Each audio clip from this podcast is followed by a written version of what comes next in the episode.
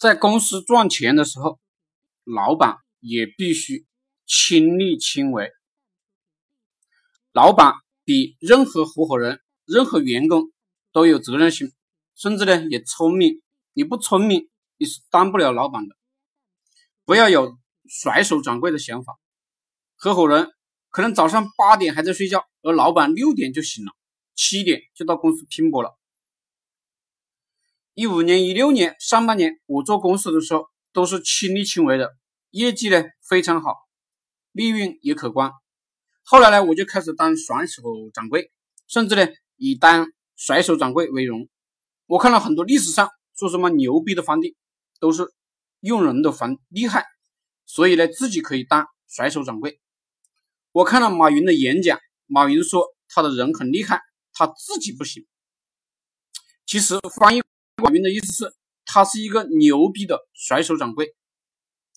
我们在外面听演讲、看小说，很多人都会讲，甩手掌柜是最厉害的。于是呢，我就学到了这个思维，开始当甩手掌柜。结果公司呢，在合伙人的管理下，在一些骨干员工的管理下，利润下降，个别项目啊，甚至出现了严重的亏损。我还花了大量的钱。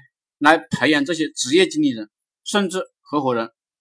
后来我发现这是没用的，他们的心不大，责任心不大。只有老板才能做到早上六点到公司，晚上十二点还在工作，而合伙人、员工是做不到的。即便是他们聪明，他们也把公司做不好。只有老板是所有心思为公司，真心实意为公司。老板不能跳槽。而他们随时可以，所以如果把希望寄托到合伙人、老板身上，公司是没有希望的。李嘉诚年纪那么大了，最近呢才退休。我为什么要当甩手掌柜呢？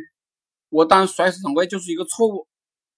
只有老板归位了，公司所有的模块按照老板的思想来运行，一般都能赚钱，利润呢都会越来越高，这几乎是客观规律。我以前当甩手掌柜的原因还有一个，就是那段时间公司非常的赚钱，而自己身上的钱呢也比较多，就觉得培养一下新人，自己玩一玩无所谓。